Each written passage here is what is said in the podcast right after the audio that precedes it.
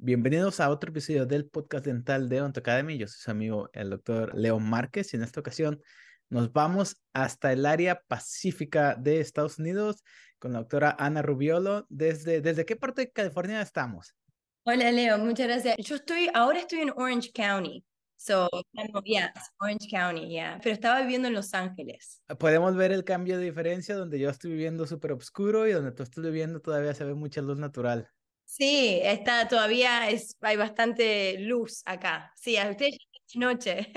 Ok, perfecto. Ana, antes que nada, muchísimas gracias por, pues, por haberte tomado el tiempo de regalarnos e, esta entrevista a mí, todos los que estamos viendo en YouTube, escuchando en podcast, y en Spotify. Entonces, antes que nada, cuéntanos un poquito de ti. Pues ya mencionamos que eres, estás en Orange County, ahí en California.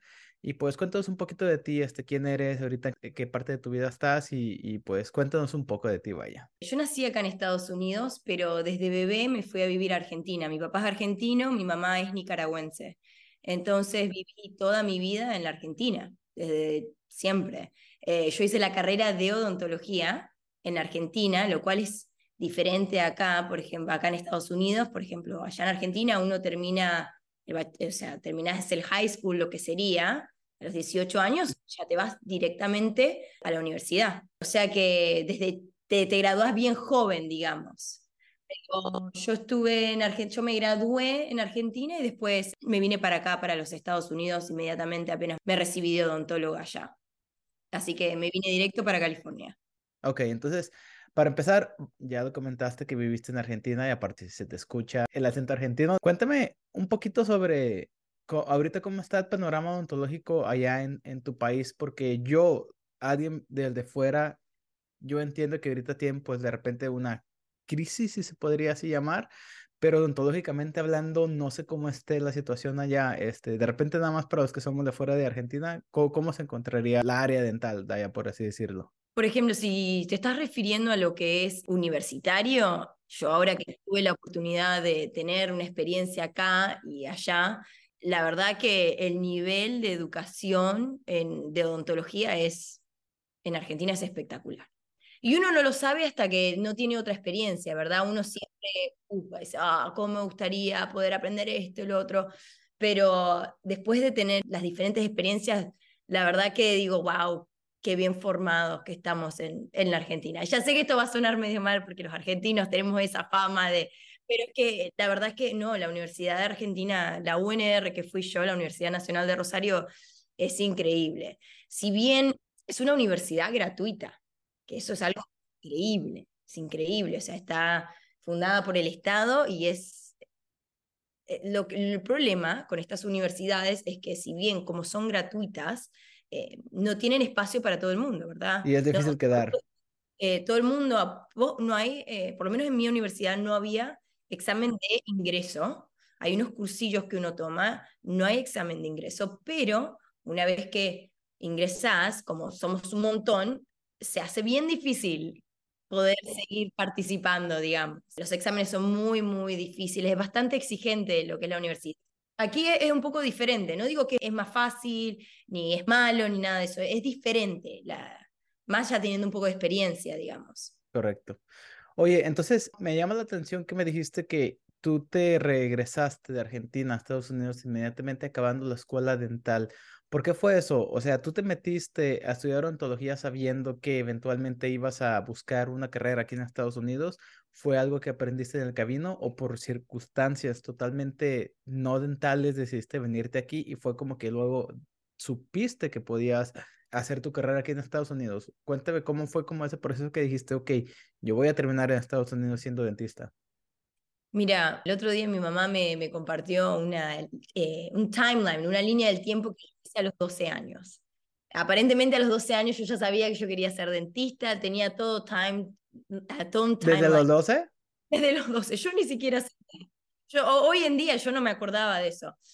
Yo a los 10 años eh, vinimos acá a Estados Unidos, mis padres querían que aprenda inglés, así que vinimos a Estados Unidos, fuimos a Carolina del Norte, viví ahí dos años y después nos volvimos. Estuve expuesta a lo que es el, sueño americano, digamos, a la experiencia, a lo que es la escuela, las oportunidades, ¿verdad?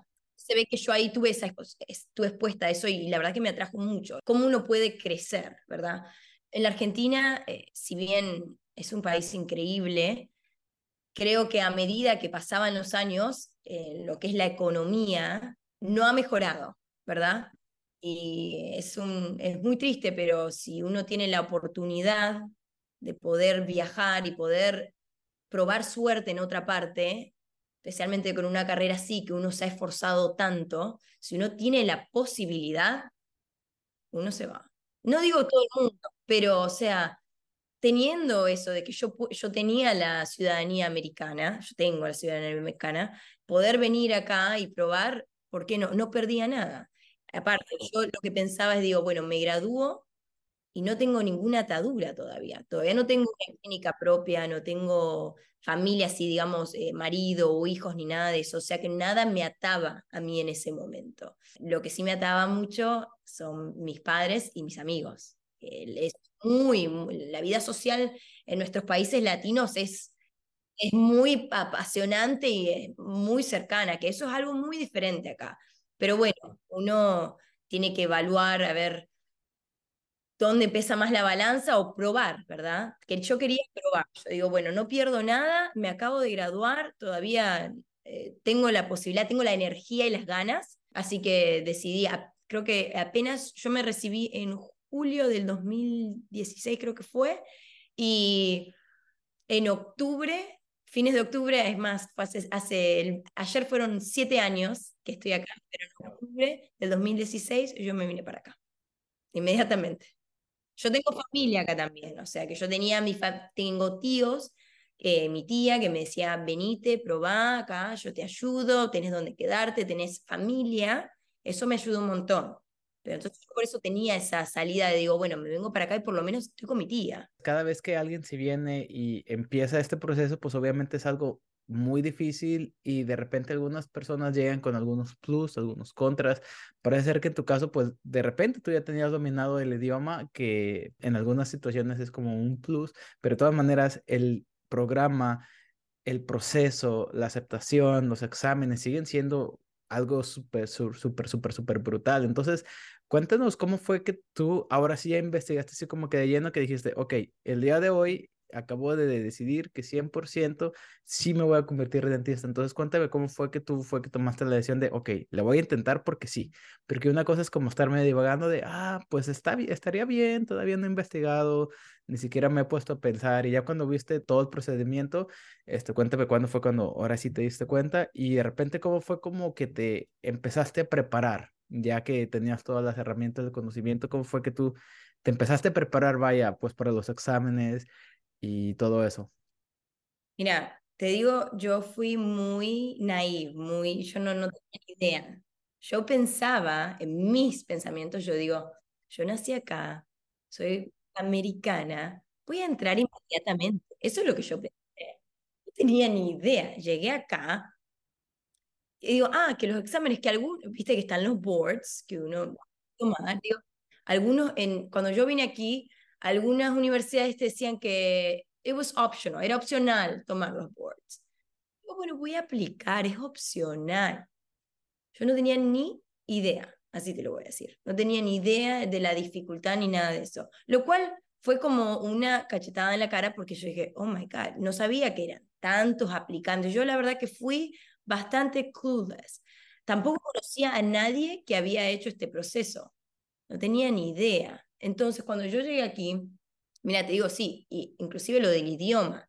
Yo cuando llamaba a las yo me escribía todo en un papel, lo que iba a preguntar todo, porque si bien uno tiene el idioma, es diferente comunicarte, ¿verdad? Eh, eh, o sea, en la cabeza te van las cosas a mil, entonces no sabes bien, ok, tengo que tener todo bien pautado lo que voy a decir, no me quiero trabar. Yo cuando llegué acá a los Estados Unidos, lo primero que hice es que yo tenía la idea de que UCLA, fui a esa universidad. Era, te digo que eh, no, no, que eh, fue bastante un poco más restrictiva en la bienvenida en esa universidad cuando fui a averiguar. Nada, ellos me dieron una pauta, mira, vos necesitas todos estos exámenes, necesitas el TOEFL, todo esto. Ok.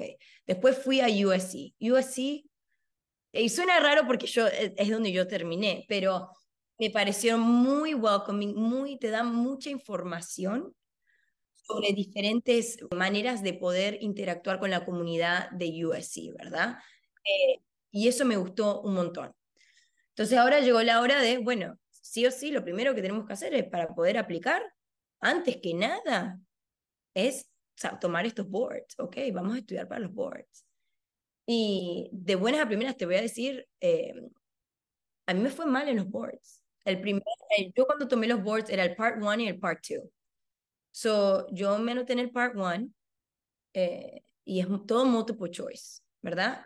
Yo jamás había tomado exámenes multiple choice. La mayoría de nuestros exámenes en Argentina son todos escritos y los finales son orales. Y vos tenés un, ¿cómo se dice? Un jurado ahí que te, que te evalúa, ¿verdad? Es con bolilla, que uno saca una bolilla y ahí tenés un montón de temas y ellos te pueden preguntar lo que ellos quieran. So, de repente es multiple choice, que digamos, es una pregunta y vos ahí tenés las diferentes respuestas que pueden ser. Y a veces vos decís, es algo que uno se tiene que como entrenar, ¿verdad?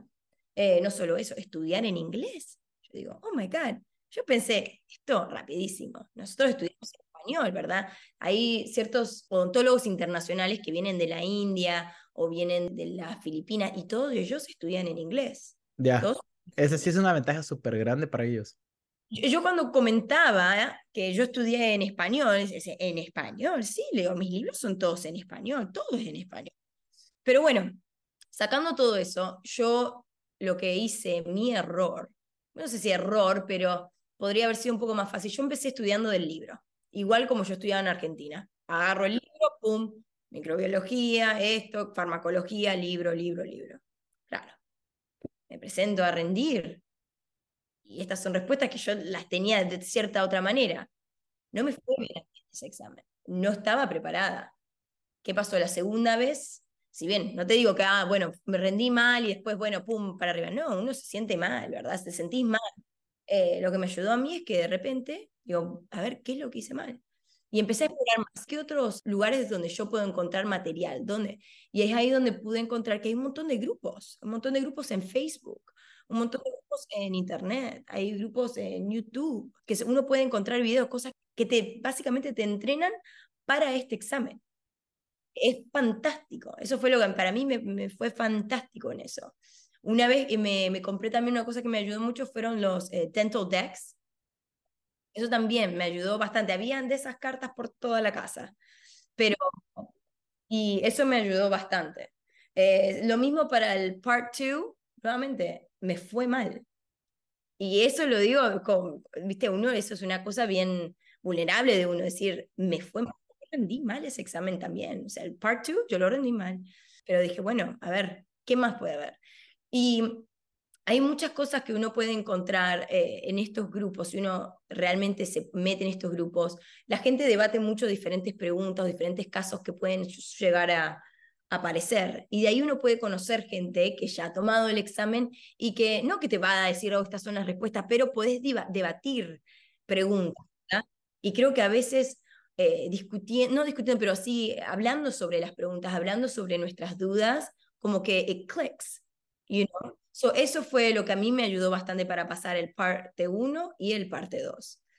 Como te digo, yo los rendí mal. No pasa nada. Lo que hay que saber es, uno los rende mal, bueno, listo, a ver, que hay que hacer algo diferente y rendirlos otra vez. Ok, entonces me estás contando que pues obviamente no rendiste bien los exámenes y eso tiene consecuencias. Quiero que me expliques, por favor, cómo fue que tú tomaste como que las energías o las ganas o la motivación o la determinación, dedicación de decir, ok, hice este examen porque obviamente es un examen difícil, es un examen que te preparas meses y cuando te das cuenta que pues que los resultados no fueron los que tú quisiste, ¿dónde sacas todo ese ímpetu de salir adelante? Yo lo recuerdo exactamente, yo también rendí el número dos y en ese me fue mal, no lo pasé. Y me acuerdo que yo, sinceramente, yo no lloro mucho, pero me acuerdo que vi como de fail y sentí como que, ah. Y como que, y como que volví a ver, me, le, di para arriba, para abajo, para la página, fail. Y se me salieron unas lagrimitas, como dos minutos. Y dije, ok, mañana mismo renuncio a mi trabajo y me enfoco a, trabajar completamente. Como que nomás me di dos minutos de, de estar triste. Y dije, este examen lo voy a pasar en tres meses. Y en cuanto lo pude, lo agendé pero no hice nada más. Haz de cuenta que mi vida la corté tres meses y me dediqué nada más a estudiar. ¿Cómo le hice? No sé, pero ¿cómo fue que tú le hiciste para esa energía, esas ganas? Es algo que yo hasta el día de hoy digo, wow, la perseverancia es lo que gana aquí, ¿verdad?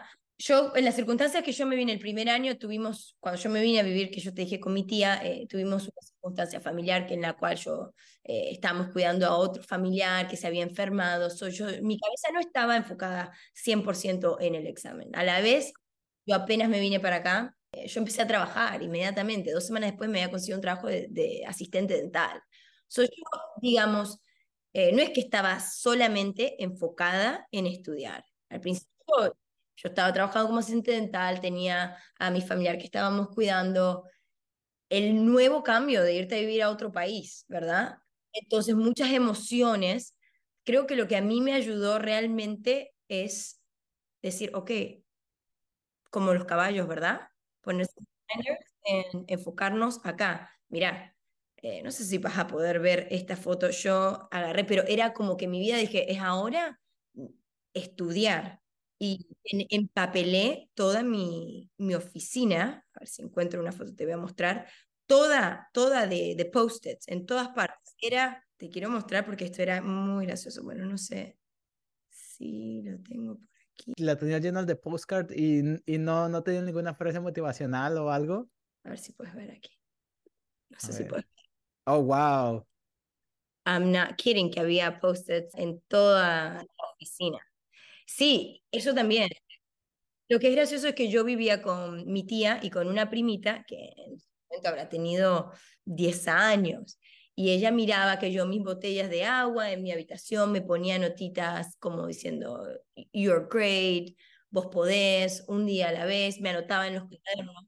Lo gracioso es que después yo le encontré a ella también chiquita, ¿verdad? Escribiéndose en sus cuadernos esas cosas, en sus botellas de agua pero te digo que te ayuda un montón. O sea, la motivación la tiene que sacar uno de uno mismo, ¿verdad? Ya, no están tus padres, ya no están tus amigos, no tenés nadie más que esté pasando por lo mismo con los cuales puedes decir, ay, che, ¿qué esto de estar estudiando? No tenés a nadie. Estás, vos conmigo mismo, como que vos sos tu propio equipo. O sea, te tenés que alentar, porque si no te alentás vos mismo, nadie te va a venir a levantar. So, este, eh, you know, y uno dice, ya me vine para acá, esta es mi oportunidad, ya hacía un año aquí, a enfocarse. Esta es tu meta, you know, this is what you came for. So, eso creo que el coaching mental fue lo que más me ayudó a mí, enfocarse simplemente, blinders.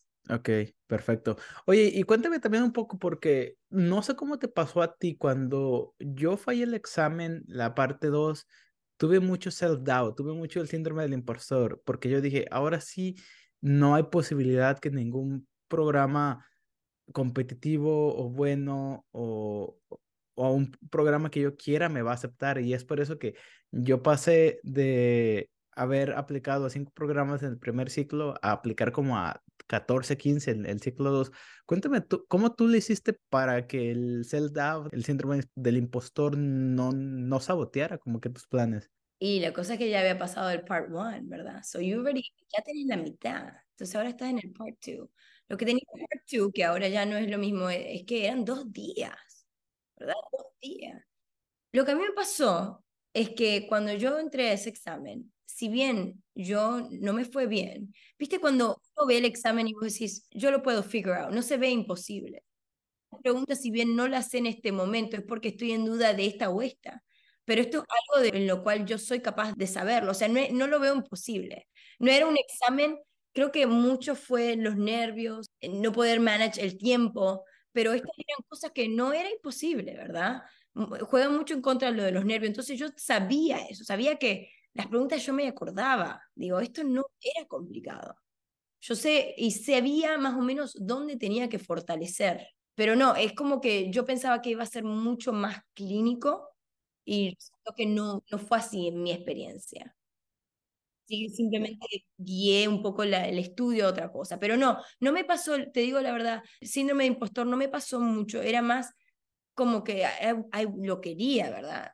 Lo quería. Es más, me acuerdo que cuando rendí la segunda vez, yo estaba en una relación y estábamos en un, como en el desierto con este novio que tengo, que ahora es mi novio hoy en día, eh, acabábamos de empezar a salir y él me decía, a ver, fíjate si ya tenés los resultados del examen. Pero no me quería ni fijar, estamos de viaje. Después tenemos una, una manejada de tres horas, ¿te imaginas? Fíjate, no. Bueno, me fijé y aprobé. Oh my God. Digo, cuando le cuento a mis padres, mis padres dicen, Ana, menos mal que aprobaste, porque si no, ese viaje de tres horas hubiese sido mortal. sí, sí. Pero no, te digo que eh, ese sentimiento cuando uno aprueba el examen, como que te da el envión, ¿verdad? Te da el envión para seguir. Pero muchas veces tuve ese self-doubt, muchas veces. Yo me acuerdo hablar con mi mamá y decirle, estas serán señales del universo que me diga que este no es el camino. ¿Será? ¿Qué hago? Necesito una señal de que estoy en el right track. ¿Y la recibiste? ¿Cómo? ¿Y recibiste la señal? Creo que sí. Como que eh, pasaron ciertas cosas que gente que conocí, que digo, bueno, estoy conociendo a esta persona por alguna razón, ¿verdad? Gente que me daba consejos que tenían sentido en mi camino. Y eso creo que me ayudó bastante también. Ok, perfecto. Entonces, pasaste los exámenes. ¿Cuánto tiempo más o menos te llevó a ti? Mira, yo vine a finales de octubre del 2016. Creo que me tomó un año aprobar el primer examen y el segundo me tomó también otro año, pero sí, me tomaron como dos años, o sea, estuve estudiando, esos dos estudiando, sí. Dos años y tú ya sabías inglés. Habemos personas que llegamos sin el inglés, entonces a eso le agregamos un año, año y medio, y pues este es un proceso difícil, este es un proceso complicado, nada más es para que las personas que nos están escuchando, si ya tienen seis meses y ya se desesperaron, pues lo que ocupan es, es, paciencia, no, no hay manera que les podamos ayudar con la paciencia. Es totalmente paciencia, o sea, vos dijiste algo de que, de eso de pensar, hoy ya desaprobé, no me van a aceptar. Yo tenía un, conocido que, me que vivía acá y me dice, oh, él era, él era doctor. Y me dijo, ah, ya desaprobaste. Me dijo, uy, ahora se te va a complicar mucho más que te acepten. Te destruye, te digan eso. Te destruye. esas cosas hay que apagarlas. Lo mejor, para mí, una cosa que aprendí es que mejor no decir nada. Nada, porque no es la mayoría, pero siempre tenés algo ahí que te, alguien te dice y eso es lo que a uno, lo que a uno le queda, ¿verdad? Te voy a contar algo curioso, como un dato curioso. Yo cuando fallé, pues obviamente, y mencionaste los grupos de Facebook. Yo en los grupos de Facebook leía sobre alguien que tenía buen promedio, que tenía tantos años de experiencia y que habían aplicado cinco años y que no los había agarrado en ninguna universidad. Y yo me dije, imagínate, si se voy a hacer yo, tengo que mejorar mi currículum. Y es por eso que empecé el podcast y es por eso que empecé un canal de YouTube hablando de ontología. Y mira dónde vamos. Entonces, todo esto ha salido porque yo quería fortalecer como mi aplicación y ser un mejor aplicante, más competitivo, como que un poquito más out of the box, así como que, ah, mira, este es podcaster dental. Entonces, ahorita ya se convirtió en, como en un hobby. No, es fantástico, es fantástico. Mira, al final terminó siendo algo que realmente disfrutas. Exactamente. Muy bien, entonces, por fin pasaste los exámenes. Ya sabemos que los exámenes son absolutamente algo difícil, algo que toma mucha estamina, mucha resiliencia. Tú mencionaste hace rato que llegaste a UCLA y tú mencionaste que luego fuiste a visitar a Southern California, USC. Cuéntame si tú fuiste como muy laser focus en el momento de aplicar a las escuelas que dijiste, llegué a California, no me salgo de California, o fuiste de las personas que dijiste, ok, yo voy a aplicar en Alaska si hubiera una escuela dental y donde me acepten, pero quiero empezar ya. ¿Cómo fue tu proceso de enviar eh, aplicaciones y, cuéntanos también sobre cómo fueron tus entrevistas? Bueno, como te comenté, apenas llegué, intenté aplicar sin los exámenes. Claramente no me llamó, pero nadie. Pero bueno, como que yo era como trial, digamos, a ver, intentar. Para mí, la segunda vez que apliqué, si bien yo quería entrar en USC, yo en realidad quería entrar a cualquiera que me acepte, ¿verdad? Yo quería aplicar donde sea, yo quería entrar, yo quería hacer este programa, yo quería hacer el programa, si entraba en el East Coast sería en el East Coast, pero a mí lo mejor hubiese sido que sea aquí, en, en, California. Una de las cosas que yo hice es que digo, bueno, si yo estoy en California y, y estoy en Los Ángeles, están estas dos universidades en las cuales yo puedo tener contacto. A ver, vamos a ver. Y mm, me enfoqué bastante en USC. Y yo fui a USC y fui a hablar con la persona de admisión y le preguntaba, hey, ¿qué puedo hacer? Yo quiero entrar a esta universidad. Decime qué es lo que necesito yo hacer para entrar a esta universidad. Yo ya soy, o sea, teniendo los requisitos que tengo, yo digo, yo no tengo máster, no tengo especialidad, me acabo de graduar, tengo chances, ¿verdad? Porque hay que ser realista. Mm, yo sabía que la mayoría, hay un montón de gente que entra, que vienen de otros países, que tienen máster, que tienen especialidades, que tienen 20 años de experiencia. Y aquí vengo yo, ah, yo solo tengo los boards, y no TOEFL. Entonces me dice, mira, eh, has trabajado aquí como asistente, has, has visto a ver un poco cómo es la experiencia acá, cómo es la vida del odontólogo. Y yo digo, sí, yo estoy trabajando, yo empecé a trabajar otra vez en otra oficina bien, dice. Eso está muy bien porque eso muestra que, you know, estás comprometido, que estás explorando cómo es la vida del odontólogo en Estados Unidos. Dice, ¿qué tal de programas de voluntariado, outreach?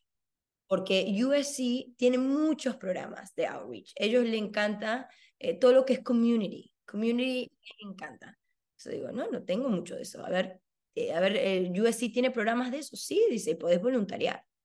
Entonces yo digo, bueno, ¿dónde es que mando email? Me dice, mira, acá, mandale a fulanito. O sea, yo iba a USC, fui varias veces a USC, a que me den un tour. Ya me la conocía de memoria, pero iba otra vez. A ver, tenían algo que se llamaba ah, Fight on Friday, yo iba. Yo ya había ido. Entonces, ya te ven la cara, ¿verdad? Ya te conocen. te conocen. Y es, se fijan. Ah, te lo prometo que ellos están viendo a ver cuán committed uno está, qué tan comprometido. Entonces yo mandaba emails para voluntariar. Bueno, adivina qué, hay lista de espera para estos Órale. ¿Lista de espera? Sí, para poder entonces, yo seguía mandando, seguía mandando emails. Al otro mes, emails. Al otro mes, otro email. Yo quiero participar, yo quiero participar. Hasta que por fin me dijeron, hay un lugar que se llama Skid Row. No sé si alguna vez escuchado hablar de Skid Row, pero es es un lugar bastante, bastante humilde, eh, pero bastante, mira, es algo que yo nunca lo he visto ni siquiera en, nuestro, en mi país, ni en ningún otro país tercermundista. Y eh, ahí tienen unas clínicas que, donde proveen todo odontología gratis y USC estaba metido en una de esas. Entonces me dijeron, vení, prueba. Y ahí fui y me dijeron, ok, venís todos los lunes y ahí yo ya pude estar ahí. Ahí es donde van los estudiantes a hacer rotaciones. Lo único que yo hacía ahí era traer pacientes, anotarlos, hacer filing, ayudar a limpiar los cubículos, pero yo estaba ahí y ahí habían unos profesores con los cuales uno de ellos fue el que me hizo una de mis cartas de recomendación. Soy yo estuve ahí un año. Otra cosa que ellos hacen es una clínica móvil, que es fantástica y van a diferentes eh, ciudades. Pero van a ciudades a tres horas de Los Ángeles, a cinco horas. Y yo me anoté ahí, ahí también había lista de espera. Y me anoté, y me anoté, y me anoté hasta que me dijeron, ok. De repente me mandaron un mail, me dijeron, estás selecta para venir tal día acá a dos horas. Yo, ok, yo voy, yo voy. Y ahí fui también. Yo no estoy haciendo ontología, lo único que yo hago es ayudar a los estudiantes que están en esa rotación. Entonces yo armo los cubículos, eh, limpio, eh, que traigo a los pacientes, que juego con los niños, que hablo un poco. La mayoría eran hispanos, ¿verdad? De los, pacientes. Entonces hago de, de, translator, de traducir. Entonces, toda esa, y de ahí me empezaron a llamar para la próxima y para la próxima. Y ya creas un vínculo. Ya creas un vínculo. Ya saben que vos estás ahí y que te quedas desde que empieza hasta que termina. Que terminábamos tarde. Y ahí, entonces ellos ven tu compromiso. Todas esas cosas a mí me ayudaron un montón para llenar mi currículum. En un momento, si yo digo, si esto no funciona, entonces será hacer un máster o algo de... Pero no, porque muchas personas que yo conocí que estaban voluntariando ahí de otros países, ellos estaban haciendo un máster al mismo tiempo. Eh, pero bueno, no, no, no, no, no fue necesario en mi caso. Ya hay mucha gente que hacen Master in Public Health, creo. Está bien interesante lo que nos estás comentando y pues nada más quiero hacer como doble clic a lo que estuviste haciendo porque Idol, yo creo que hay dos distintos tipos de gente en este mundo, los que esperan a que las cosas sucedan y los que hacen que las cosas sucedan. Y te quiero aplaudir eso porque tú no fuiste como que, ok, yo estoy viviendo aquí en cerquita de Los Ángeles o Los Ángeles, no, no sé exactamente dónde vivías, pero no fue como que dijiste, espero que vean mi dirección y me den una entrevista porque yo técnicamente soy de aquí, sino más bien que tú fuiste a tocar puertas, estuviste asistiendo, estuviste eh, ahí exponiéndote y pues a consecuencia de eso tuviste la oportunidad de ya tener una relación previa con la institución, con la universidad y pues conociste gente que pudo ver tu potencial, tus ganas de salir adelante y que te dieron cartas de recomendación internas que yo creo que al final de cuentas, como si yo fuera director del programa y viene esta persona que tiene una carta de recomendación de un doctor que yo conozco, de un doctor que trabaja para mí o que es mi colega y yo le pregunto, oye, ¿qué opina de esta persona? Ah, pues me cae muy bien, perfecto, ya está dentro. Así yo lo vería. Y tú solita te fuiste creando esa oportunidad, no es que la oportunidad haya llegado, no es como que alguien diga, oye, ¿no te interesa ir a hacer voluntariado? Entonces, te aplaudo mucho eso y pues obviamente tuvo tus recompensas, ¿verdad? Porque estudiaste odontología allí en esa escuela. Y te digo, es como que se te hacen mantras que, ¿verdad? Como que las oportunidades no son para los que se las dan, sino para quienes las toman, ¿verdad? Hay que ir y buscar las oportunidades, porque si no, no, no, no te va, solito no te va a llegar. Ok. Cuéntame ahora un poquito de la entrevista, o sea, ¿fue como que muy relax o fue como que había todavía mucha incertidumbre? Bueno, esto es otra parte más. O sea, no, nunca, no fue nunca algo así, oh, pum, que esta parte fue fácil.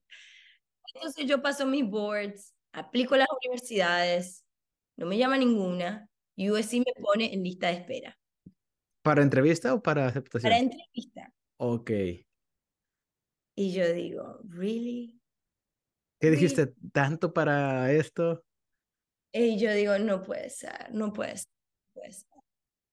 Y me acuerdo, ay, yo me sentía tan, eso, eso, eso creo que fue lo peor, cuando me, que, prefiero que me digan que no, pero la espera fue como que, dije, ok, you know, ok, ¿qué se le va a hacer? Será la próxima, haré algo diferente, ahí haré el, el máster, haré otra cosa, ¿verdad? Tenía yo un odontólogo con el que yo trabajaba de asistente, digo, eh, me comuniqué con él, le digo, escribamos un artículo, publiquemos, hagamos una publicación. Y me dice, sí, sí, sí, y nos íbamos a poner y ya teníamos un coso para escribir y ya está, yo estaba trabajando con él para hacer eso, y digo, algo tengo que hacer. Y de repente me llaman por teléfono y me dicen, eh, ya no estás más en lista de espera, te invitamos a la entrevista. No sé qué pasó, se ve, alguien debe haber rechazado la entrevista, yo no sé, tampoco lo cuestioné, dije, ah, ya me aceptaron para la entrevista, vamos. ¿Qué pasa? La entrevista. ¿En, qué año te entrevistaste? Fue pre-COVID, ¿verdad? Ya, ya, ya. fue de haber sido 2019, diría yo. Sí, creo que fue 2019. Sí, fue antes de COVID, no, no, COVID no existía. La manera que te entrevistan en USC, o por lo menos antes de COVID, no sé cómo será ahora, es que es un sistema, es dos días de entrevista. Uno de los días es práctico y el otro es lo que llaman un problem-based learning, que es todo en grupo. Mira, el que es práctico, básicamente es una parte que te hacen, eh, vos no sabes cuál es el diente que te van a hacer preparar, pero te hacen una preparación, eh, sea una corona o una clase 2, puede ser una corona de oro, o sea, solo la preparación en el type y la segunda parte de esta parte práctica es que te hacen hacer carving de unos bloques de cera.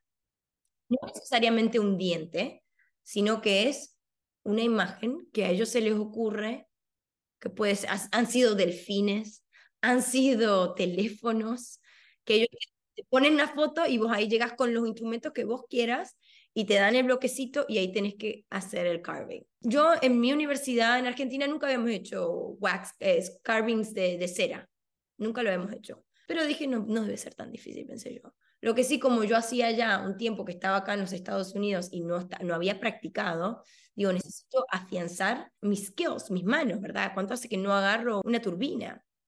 Y lo que pasa es que estas preparaciones no son las preparaciones que uno hace en el día a día en la clínica. ¿Verdad? Las preparaciones son medidas. Y ahí de, miden cada milímetro, tiene que ser ideal. Entonces yo tomé un curso, ahí inmediato me anoté en un curso que es de Stevenson. Oh, el Dental Solutions, muy buenos videos. Ya, Yo me anoté en el curso de él a último momento y fui ahí. Es una semana intensiva donde preparás, preparás, preparás, preparás, preparás, preparás, preparás dientes. Tum, tum, tum, una y otra. Y en mi casa me compré un compresor, una turbina, y en mi casa también, pum, pum, pum, preparando dientes. Hasta que llegue el día del interview. El día del interview fui, hice la preparación, creo que era eh, un molar, creo que era superior, y no me acuerdo cuál era el otro, pero el wax carving, el, el escarbamiento de, de, cera, era una esfera, un cubo y una pirámide. Lo que teníamos que hacer carving, que a mí me salvó un compañero, un chico que conocí, viste, de esas cosas que vos decís, ¿cómo puede ser? Lo conocí dos días antes del examen, yo no había ni practicado lo del carving. Cuando agarré y quise hacer un carving, digo, yo no sé cómo voy a hacer esto. Y el muchacho lo conocí dos días antes, me dice, no te preocupes. Se vino a mi casa y ahí me explicó, me dio su kit, todo, para que yo pueda practicar. Él, fantástico, me salvó, porque pude hacer el carving, increíble me salió. Después la segunda parte del interview, que fue al día siguiente, era oral, ¿verdad? Entonces ellos te ponen en un cuarto con otros aplicantes y hay una persona que es un profesor, te dan un caso clínico y uno tiene que resolver por qué la persona se enfermó, ¿verdad? Pero lo hace, ellos no quieren saber realmente por qué la persona se enfermó, sino El critical thinking. Claro, y cómo trabajamos en equipo. Y cómo ponemos los facts, todos los hechos, y cómo todos eso es lo que ellos quieren ver. A ellos no les importa si decís la, lo que es un error. Ellos quieren ver como... Después de eso, te, bueno, esperas un, no creo, creo que eran como dos meses y a mí me llegó la respuesta de que lamentablemente te dejamos en lista de espera. No, otra vez. Sí. Y, mm, y yo le dije a mi novio, me parece que ya no, yo no puedo, mi corazón no puede más le digo, esto, y yo ya había comenzado a trabajar en un laboratorio dental, donde estamos todo digital, y a mí me encantaba. Y digo, la verdad que estoy contenta, yo no sé si lo tengo en mí, seguir, le digo, yo les di lo mejor, ¿verdad? Uno siente y dice, ¿cómo no me pueden aceptar? Les estoy dando lo mejor de mí. No va que yo digo eso y a la semana me llamaron por teléfono y me sacaron de la lista de espera y, y entré. Pero no, la verdad que te voy a decir, no fue un camino... Color de rosa. No, para nada, para nada. En, mi caso, para nada. Pero llegué, ¿verdad? O sea, y con todas esas fallas, con todos esos rechazos, ahí estoy. O sea que para mí eso es re importante. A mí me hubiese encantado saber de, porque hay un montón de personas que han pasado por circunstancias similares pero uno no sabe, uno, nadie, nadie va a postear en su Instagram, otra vez me rechazaron, ¿verdad? Pero está bueno porque uno, e, esas cosas pasan, es la vida, eh, y uno aprende un montón, te, te, genera, te hace uno mucho más eh, fuerte, ¿verdad? Para lo que se viene, que es después de esos dos años. Ok, perfecto. Entonces, ya nos contaste toda tu historia, estuvo muy llena de muchos challenges y estuvo algo como muy retador y qué bueno que nunca te diste por vencido y tú eres un ejemplo de resilience, porque mi palabra favorita era resilience, como de no, es que yo soy bien resilient y no, y no, importa lo que me avienten, yo voy a salir adelante, si tengo que aplicar 10 años, voy a aplicar 10 años y voy a salir adelante. Es como que muy romántico decirlo, pero cuando lo estás viviendo es como, uff, o sea, ahorita, ahorita tú y yo que ya estamos, se podría decir, del otro lado, pues es muy romántico y, muy padre decirlo, pero cuando estás ahí es cuando se ocupa como que la estamina y, y, todo para Minute, para que de verdad venga del corazón.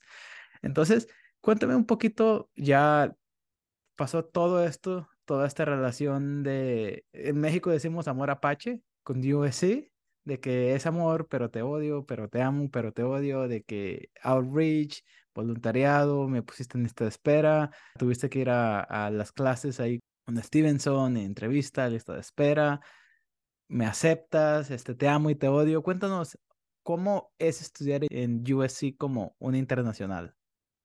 Te hago antes un paréntesis, que te digo que mientras uno está haciendo todo esto, ¿verdad? Lo de los voluntariados, los exámenes, los cursos, uno hace toda esta inversión, no solo o sea, de dinero, de mental y emocional, uno no sabe si va a suceder.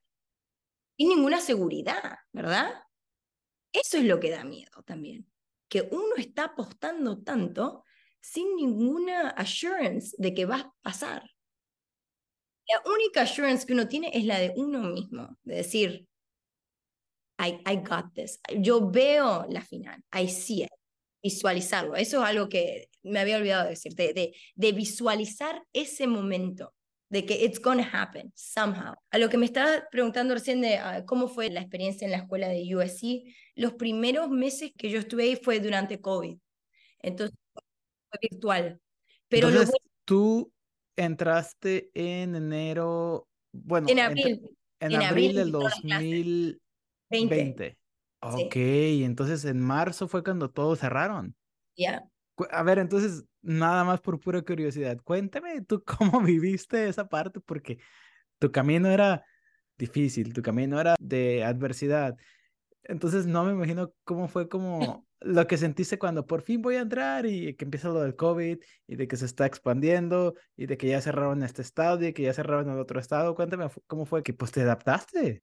Es que creo que nunca nadie se imaginó que iba a ser tenso, ¿verdad? Que las cosas iban a cerrar para tanto. Uno pensó, bueno, esto es todo lo que va a pasar y eh, yo me acuerdo que es más, fuimos a la universidad para que nos dieran todos nuestros materiales, todo ya con máscaras, ¿verdad? Pero ya pero pudimos ir, conocernos, teníamos una idea de que muchas de las cosas iban a ser virtuales, pero lo bueno es que los primeros, como que el primer cuatrimestre, eh, son todas eh, lecciones, ¿verdad? Son todas clases, es laboratorio. Entonces, como que nosotros tampoco lo, lo, padecimos en decir de que, oh, no estamos perdiendo cosas, ¿verdad? Porque lo que sí fue difícil porque era muy loco, ¿verdad? Todo era virtual, o sea, mis compañeros yo no los vi una sola vez al principio de cuando comenzamos, después no los vi más. Inclusive cuando votamos para la, la presidente de, nuestro, de nuestra clase, fue virtual, nunca la habíamos conocido, ¿verdad? Eso fue muy, muy loco. Y las horas en Zoom de clases, uff, eso, eso sí que fue exhaustivo, ¿verdad? Uno estaba ahí enfrente de la computadora todo el día. Cuando ya comienzan las clases clínicas, ya es cuando se empiezan a levantar un poco las sanciones. Si bien uno puede ir a la universidad, la universidad solo está en una capacidad del 30%, ¿verdad? Entonces estamos limitados a la cantidad de sillas y días y horas y cantidad de grupos que pueden estar en la universidad. Entonces, los requisitos no han cambiado, ¿verdad? La cantidad de coronas y todas esas cosas que tenemos que hacer, pero tenemos menos tiempo, menos acceso a sillas. Eso fue muy, muy, muy difícil. todos los protocolos de tener que uno ver si tiene COVID cada tres días. Fuimos uno de los primeros en ser vacunados, eso también te daba miedo porque uno no sabía sobre pero fuera de eso, o sea, todo, no sé cómo habrá sido si fuese diferente. La verdad que en, un sentido digo, o sea, ojalá hubiésemos tenido la, oportunidad de vivir la experiencia de USC. Ya al final, de cuando ya estábamos terminando, sí, ya estaba todo a lo normal, ¿verdad? Pero sí, fue dificultoso. Eh, con los profesores, no sabíamos cómo eran sus caras. Cuando estábamos los profesores de clínica, una vez yo me bajé y me dice, ay, no me imaginaba que te veías así.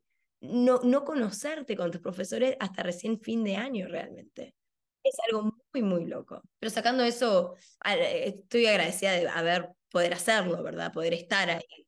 Tener la oportunidad de que si bien estaban muchas cosas cerradas, que nosotros tuvimos acceso a la universidad. Con todo el PPE and everything, pero tuvimos ese acceso. Así que, pero ahora, con respecto a cómo es el programa de USC, para empezar, ustedes los como que son aparte los estudiantes del Advanced Standing. ¿Cómo, le llaman allá ustedes? ASPID, um, Advanced Standing Program for International Dentists. Los ASPID o... ASPID, sí. Ok. Para ustedes como ASPID, los como que tienen como que su propio curso y están como que aparte de, de los convencionales o ya al final de cuentas es como un mesh de todos juntos. So, lo que es todo lo que es el laboratorio, sí, estamos aparte. Y después, de a poco, en las clases que son clínicas nos empezaban eh, a, mezclar, ¿verdad? Antes de, entrar a la clínica, como en periodoncia, habían ciertos grupitos. Una vez que ya entramos a la clínica, ya nos mezclaron con todos los DDS. Estamos mezclados con todos los DDS y ya no estamos ni siquiera con, yo ya no estaba más con todos mis, compañeros de Aspen. Eran todos como DDS y te ven como, no te ven como Aspen. O sea, si bien sos Aspen, pero cuando vos estás rindiendo exámenes o clínicos, vos sos un estudiante más. Está bueno, por lo menos crea todo. Para mí como que la visión de estos programas o la meta de estos programas es crear un nivel, ¿verdad? Asegurarse de que todos por lo menos tengan este nivel. En algunos ya tienen 20 años de experiencia y están acá, hay otros que se acaban de graduar, que están acá, ellos quieren que todos salgamos con el nivel de lo que ellos quieren enseñar, ¿verdad? Así que sí, estábamos mezclados, estábamos mezclados. Entonces, cuéntame un poquito cómo era el proceso de las clínicas, los requerimientos, cómo era que ellos hacían tracking de lo que tú estabas haciendo, de lo que no estabas haciendo y cuáles eran más o menos los requisitos, porque yo más o menos estoy familiarizado precisamente con USC porque una de las personas que sí he seguido por Instagram por mucho tiempo y que me recomendó eh, me enviarte un mensaje fue Erika Correa. Y precisamente recuerdo que ella posteaba mucho de que iba como muchos outreach y, y, lo del camioncito móvil, sí, sí lo recuerdo, porque ella posteaba mucho el camioncito. Entonces, cuéntame un poquito esa parte de cómo ellos, como institución, como escuela, se garantizaban de que tú tuvieras experiencia clínica viendo pacientes y más o menos cómo fue que, cuáles eran los requisitos. So, por ejemplo, no sé cómo será en otros países latinoamericanos. En la Argentina, por ejemplo, nosotros tenemos, por ejemplo, cuando ya estás en cuarto año, los lunes tenés periodoncia, ¿verdad? Entonces ves pacientes de periodoncia, todos los lunes. Los martes tenés cirugía, entonces todos los martes haces cirugía. Los miércoles endodoncia, así. Es diferente. Eh, no sé si será así en todas las universidades, creería que sí. Acá a vos te dan, vos llegas a clínica y te dan una lista de pacientes que está ahí tu Axiom. Nosotros usamos Axiom, que es un software donde están los pacientes, ¿verdad? Entonces yo ahí tengo, por lo menos cuando yo empecé, cuatro pacientes. Ok, tengo que llamar a los pacientes y hacerlos venir. Te llega la paciente, ¿verdad? Te llega la paciente de la clínica, vos le ves la boca, haces el plan de tratamiento, viste, siempre guiado de tu profesor. Y lo que te toca, o sea, el plan de tratamiento, dependiendo lo que necesite el paciente, eso es lo, con lo que vos vas a estar trabajando. Y hasta que, y si, digamos, si el paciente lo único que necesita es una limpieza, digamos, un profi, entonces solo vas a hacer un profi. Y then vas a decir, hey, necesito otro paciente porque ya terminé todo el tratamiento. Lo que pasa con este tipo de manejo es que si el paciente, por ejemplo, no necesita una endodoncia, quizás vos estás meses sin hacer una endodoncia, ¿verdad? Lo mismo con si el paciente no necesita un class 2 y vos tenés todos estos dos pacientes que lo único que tienen es class 1. So, estás dos meses tratando de hacer un class 1. So, en eso es como que tenés que tener suerte en el paciente que te... A ver, yo estoy exagerando, ¿verdad? Pero es más o menos así. Sí, sí, sí. Tú, tú tenías compañeros que de repente, como por ejemplo, por decir, tú te, a ti te interesaban las coronas y había alguien que ya había hecho como siete coronas y tú todavía esperando a ver si te un paciente que ocupa una. Entonces es un poquito como que de suerte.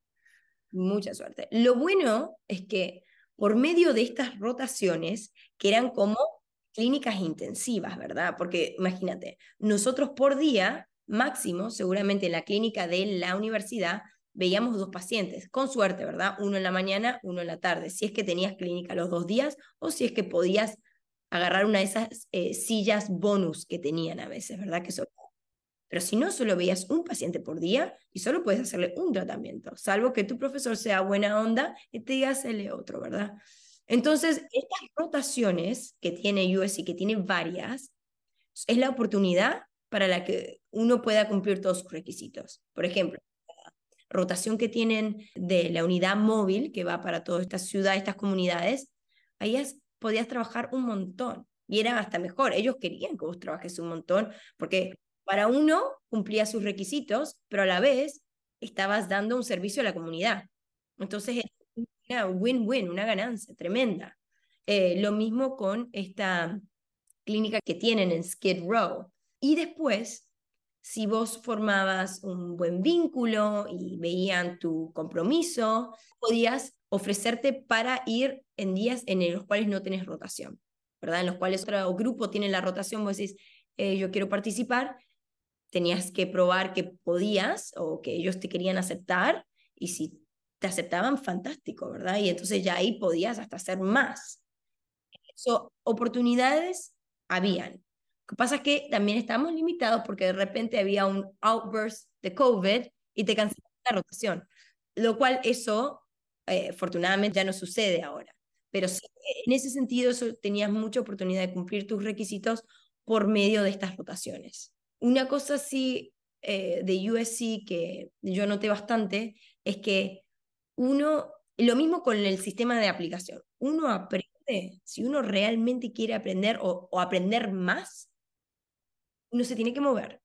Tienes que ir y demostrar, hey, yo quiero saber más. Nosotros teníamos un profesor, teníamos a Dr. Mañe. ¿Él te enseñó? Sí, tenías que mostrar interés, hey, tenías que ir y preguntar. Él no va a venir a decir, hey Ana, mira, acá esto. No, uno tiene que demostrar el interés. Nada, ningún profesor va a decir, mira, te quiero mostrar cómo hacer este bisel. No. Tiene que ir, preguntar, insistir, o sea, está en uno el querer aprender. Los resources están ahí, pero uno los tiene que ir y buscar y tomarlos.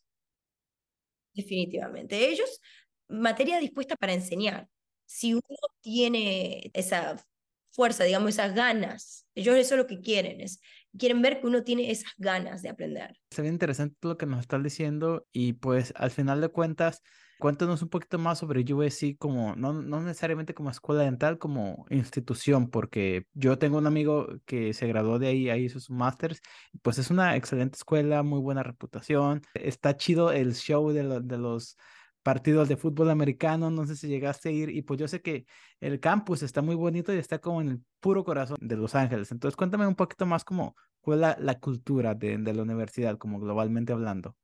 Mira, se siente, USC es precioso, es, parece de mentira. Uno se siente que está como en una película como de Harry Potter, una cosa así. Es, es una de las universidades más bonitas que yo he visto. Eh, me parece preciosa, o sea, Creo que si yo no hubiese ingresado a esa universidad, igual iría a verla, porque es simplemente tan hermosa. Está en un área de Los Ángeles, la cual solía ser muy peligrosa. Sigue siendo. Ah, ya no. Ahora han hecho todo lo que se llama como un village. uno tiene el campus de la universidad y después está un pequeño village donde hay restaurantes, hay eh, cafetines, hay... Eh, es precioso. Hay un gimnasio, tiene varios gimnasios, eh, gigantes, gigantes, que uno tiene total acceso, que están súper completos. Mira, USC es, es tremendamente hermoso. el campus en sí, las fuentes, las flores, los jardines, las flores son todas rojas y amarillas, o sea, están hasta en el último detalle. Ese sentimiento de que ellos quieren que una vez que ya ingresaste, es como que es como una secta, digamos. Ellos quieren que te sientas parte de que, hey, acá somos una familia, Trojans, yeah, you know, sí, fight on. Eh, cuando hacen el White Coat Ceremony, yo me acuerdo que jamás había visto yo las bandas ni nada de eso. Y ya, intenso. De repente uno se siente, I belong, yo pertenezco a, a este equipo, ¿verdad? Yo pertenezco a este grupo de personas. Siento que I belong. Eso es algo que es muy importante para mí, más siendo extranjera, ¿verdad? Viniendo de otro país, que de repente te vean como que, ok, acá somos una familia, estamos todos unidos.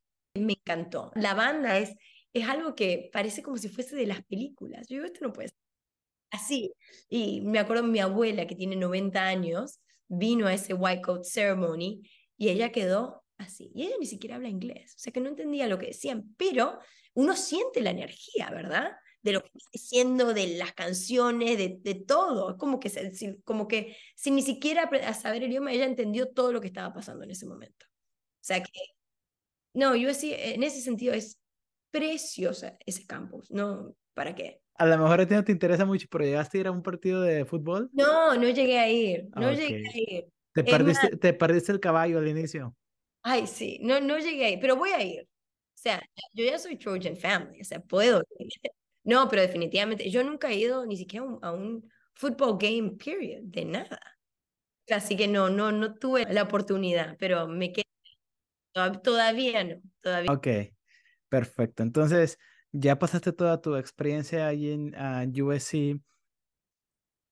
2022, te gradúas te voy a hacer estas preguntas porque la gran mayoría de las personas que vienen aquí están como a la mitad de la escuela, a la mitad del Advanced Standing, del International Training Program, como lo quieras llamar. Pero tú ya tienes de alguna manera, ¿qué será? ¿Casi un año y medio de estar afuera? Ok, entonces cuéntanos la luz al final del túnel. Cuéntanos cómo fue tu proceso, porque yo, fíjate, curiosamente, yo a California, yo que considero que más o menos viajo, conozco muchas áreas de Estados Unidos, jamás he estado en, en California, que por cierto, pasado mañana voy a ir a California, a San Diego. Yo no sé cómo está el dental market allá en California. Lo que sí sé es que los taxes de repente están no tan buenos, de repente sí sé que hay como mucha saturación porque es lo que yo que vivo allá afuera estoy escuchando. Entonces cuéntanos un poquito sobre cómo es tu vida como dentista, o sea, si es como te lo imaginaste, este, si valió tanto sacrificio, qué tan fácil está conseguir un trabajo o qué tan difícil está conseguir un buen trabajo. Entonces, cuéntanos como esas cosas que te sorprendieron, vaya, ahora que ya eres una doctora, una dentista, que, que ya er, eres doctor Rubiano para tus pacientes. Mira, yo, como estaba sucediendo todo esto del, ya habíamos salido del COVID y todo, eh, tomó un tiempo conseguir eh, la licencia, ¿verdad? Porque hay que pasar el examen de licencia también. Ese lo aprobé de una, no se preocupe. Pero eh, hay que tomar el examen, hay que, una vez que uno se gradúa, tiene que tomar el examen, oh my God, me, se me hizo un blank. El, el CDCA. Sí, pero el otro que es eh, que you have to do endo and you have to do Ah, es que ustedes en California hacen otro. Nosotros aquí en el Midwest hacemos el CDCA, el que haces, le haces el acceso a, de endodóntico, haces las preparaciones, haces las clases 2 y haces perio. Nosotros le llamamos aquí en el Midwest el CDCA. El EIRA, el ADEX. El ADEX, ya, pero hay otro, que yo tomé el otro, porque como yo digo, yo me quiero quedar acá en California, entonces podía tomar el otro y no sé por qué no me estoy acordando. Bueno, el examen. El examen de la licencia una vez que uno toma, tomas ese examen que es práctico y después tomas el examen que es eh, de todo lo que es ética y legal y después tienes que esperar a que te llegue. O sea, ya sabes que aprobaste, pero toma un montón de tiempo el proceso o toma tiempo por, no sé por qué. Em, cuando ya me llega a mí en septiembre, todo que, ok, tienes el good to go, ya puedes trabajar. Yo quería trabajar ya, ya quería trabajar, ya, ya, ya. Eh, entonces Mira, difícil conseguir trabajo, no, no está difícil conseguir trabajo. Conseguir un buen trabajo, eso es... So, mira, las corporaciones, oh, ellos, ellos quieren, ellos te van a dar, ellos te van a dar trabajo inmediatamente. No te hacen working interview, ellos quieren. Ya, de, eh que, de que dices, mañana puedo trabajar, perfecto. Perfecto, perfecto. Y ahí es donde yo comencé. Yo comencé yo comencé en una, una de estas corporaciones, duré cuatro semanas y me fui. Y dijiste, esto no es para mí. Y, y en ese momento yo dije, no way. Yo pasé por tanto para que la doctora fuera así. Dije, no way. Yo me acuerdo hablando con mi novio y yo le decía, así es la odontología acá. There's no way. Yo trabajé como asistente. Yo sé que esto no puede ser. Eh, y si es así, eh, como que estaba un poco decepcionada. Eh, me tomé un tiempo porque quería volver a mi país, así que en ese interim ya teníamos planificado viajar a Argentina en noviembre, así que dije, no me voy a poner a buscar otro trabajo en este momento. fuimos a Argentina, recargué energías y volví dije, chao, yo vengo aquí, voy a, algo voy a conseguir, voy a conseguir algo mejor. Y así buscando, hice working interviews y en una semana ya conseguí otro trabajo, el cual, otra vez, voy a hacer el working, no, hice el working, no, hice interview, solo interview normal con el dentista. Muy bien, todo bien, ok, mucho gusto, ya está. No me llama el otro día. bueno, le deben de haber trabajo a otra persona. Mm, digo, le voy a mandar un mensaje. ¿Por qué no? Para agradecerle la oportunidad. Entonces le dije, hola, muchas gracias por la oportunidad, su oficina, porque la oficina a mí me encantó cómo era, cómo trabajaba, eh, todo bien organizado. Entonces le mandé un mensaje, a lo cual el doctor me respondió, mucho gusto en conocerte, lamentablemente estamos con otra odontóloga que va a trabajar full time, pero si querés, ¿por qué no venís a un working interview para part time? Ok, digo yo, voy a ir. Fui, Hice el working interview para part-time y cuando terminé el working interview me ofreció el trabajo full-time. Uh, yeah. y esta oficina es, me encanta, me queda bien cerquita de mi casa, es toda mucha tecnología, hacemos same day crowns, hacemos del mismo día hacemos las coronas y las, las eh, delivery, o sea, es todo algo que yo no tuve expuesta tanto en la Argentina, entonces me gusta mucho, es algo que yo hago una preparación, la deliver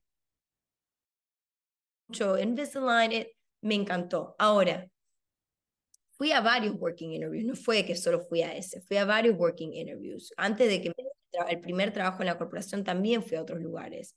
Lo que a mí me sirvió es que ahora, por ejemplo, digamos, si el día de mañana yo no quiero estar ahí, yo ya tengo un nivel de confidence, ¿verdad? Ya estoy mucho más segura como odontólogo aquí. Entonces, eso es lo que te juega para buscar un trabajo, tener uno tiene que creer en uno mismo. Eso eh, se siente, y uno cuando te dicen fake it till you make it, basically. Tienes que creértela, creértela. No digo que hay anda a decir que podés poner implantes, no, no digo eso, pero digo que estate seguro de tu trabajo, you know. Eso es lo que yo noté que, you know what, eso es lo que hace la diferencia. Cuando uno va a aplicar un trabajo, hey, vos pasaste por todo esto, lo sabés hacer. You know, be confident. En, al principio uno se, you settle, como que uno dice, bueno, me voy a caer en esta corporación. Hay otras oficinas. Hay simplemente que buscar la que es correcta para uno. Yo agradezco de que dejé esa primera oficina y que no... Bien rápido, ya. Porque me hubiese quemado demasiado. Y me ayudó a ver que, ok, hay que buscar algo diferente. Y, pero trabajos hay. Hay que conseguir cuál es el correcto para cada uno. Y perseverancia, ¿verdad? Eh, o sea, no, no, no darse por vencido. Ok. Perfecto. Entonces ya nada más, antes para finalizar, este, cuéntanos más o menos cómo se ve como un, un day in the life de Ana. Ahorita como cuántos pacientes ves, más o menos qué haces y pues cuéntanos qué planes tienes a futuro porque eres joven, eres joven, tienes todo un futuro por delante, a lo mejor quieres abrir una clínica en California, a lo mejor eres de las personas que dices, no, yo quiero 5 de la tarde el jueves o el viernes y no quiero pensar en absolutamente nada de la clínica porque es como tener otro hijo, o sea, se va el último paciente, pero ahí empieza tu segundo trabajo. Entonces cuéntanos un poquito como Day in the Life y qué planes tienes a futuro. Yo trabajo de lunes a jueves. Los fines de semana no trabajo y los viernes tampoco. Y eso me encanta. Yo entro a trabajar a las 10 de la mañana o sea, que tengo mi mañana para entrenar, para hacer ejercicio, que eso me ayuda un montón. Sí o sí tengo que hacer algo, salir, mover la sangre en el cuerpo para sentirme mejor. Cuando yo voy a trabajar, lo que es diferente a lo que yo estaba acostumbrada en mi país es que eh, cuando uno va al odontólogo, no sé si será igual en todos los países latinoamericanos, pero el odontólogo ve a un paciente en esa hora, ¿verdad? Vos ves a un paciente en esa hora. Y si necesita una limpieza, uno hace la limpieza. Después, en la segunda hora, ves a otro paciente. Bueno, acá es muy diferente. Nosotros tenemos ocho operatorios en nuestra oficina. No significa que los ocho operatorios están ocupados en esa hora, pero sí sucede de que una hora yo quizá estoy haciendo un composite y estoy haciendo un examen y estoy haciendo un examen limitado. O sea que uno tiene que aprender a multitask. El momento que uno está con este paciente, uno está trabajando aquí pero tener que saber, ok, voy a dar una pausa, de un descanso, voy a otro operatorio. Que eso es algo que a mí, yo no estaba acostumbrada a eso, me tomó un poco de tiempo, aparte saber, tengo un paciente que está esperándome en la otra silla, oh my God. You know, ya aceptado, ajá. ¿Verdad? Porque a uno le gusta estar enfocado, ¿verdad? En lo que está haciendo solamente en eso, decir, oh my God, no quiero que alguien esté esperando por mí. Y uno aprende a, okay, a dividir su tiempo y a poder manejar los tiempos, ¿verdad? Entonces, eso fue algo que yo me tuve que acostumbrar, pero uno se acostumbra rapidísimo. Yo en la oficina en la que yo estoy trabajando hago muchos eh, tratamientos de Invisalign, hago mucho de lo que es restorative, todo lo que son operatoria, hago fija, limpiezas no hago porque tenemos una higienista, hago los exámenes, pero te digo, estoy, soy muy afortunada en la oficina que encontré. No me ponen unos eh, schedules que son, oh my God, yo la verdad que puedo dar un buen servicio a mi paciente, lo cual no es lo que me había pasado en esa primera oficina. Yo en esa primera oficina estaba viendo, oh my God, era, a veces veía quizás 35 pacientes por día. ¿What? ¿35? Ya, y estaba haciendo las limpiezas.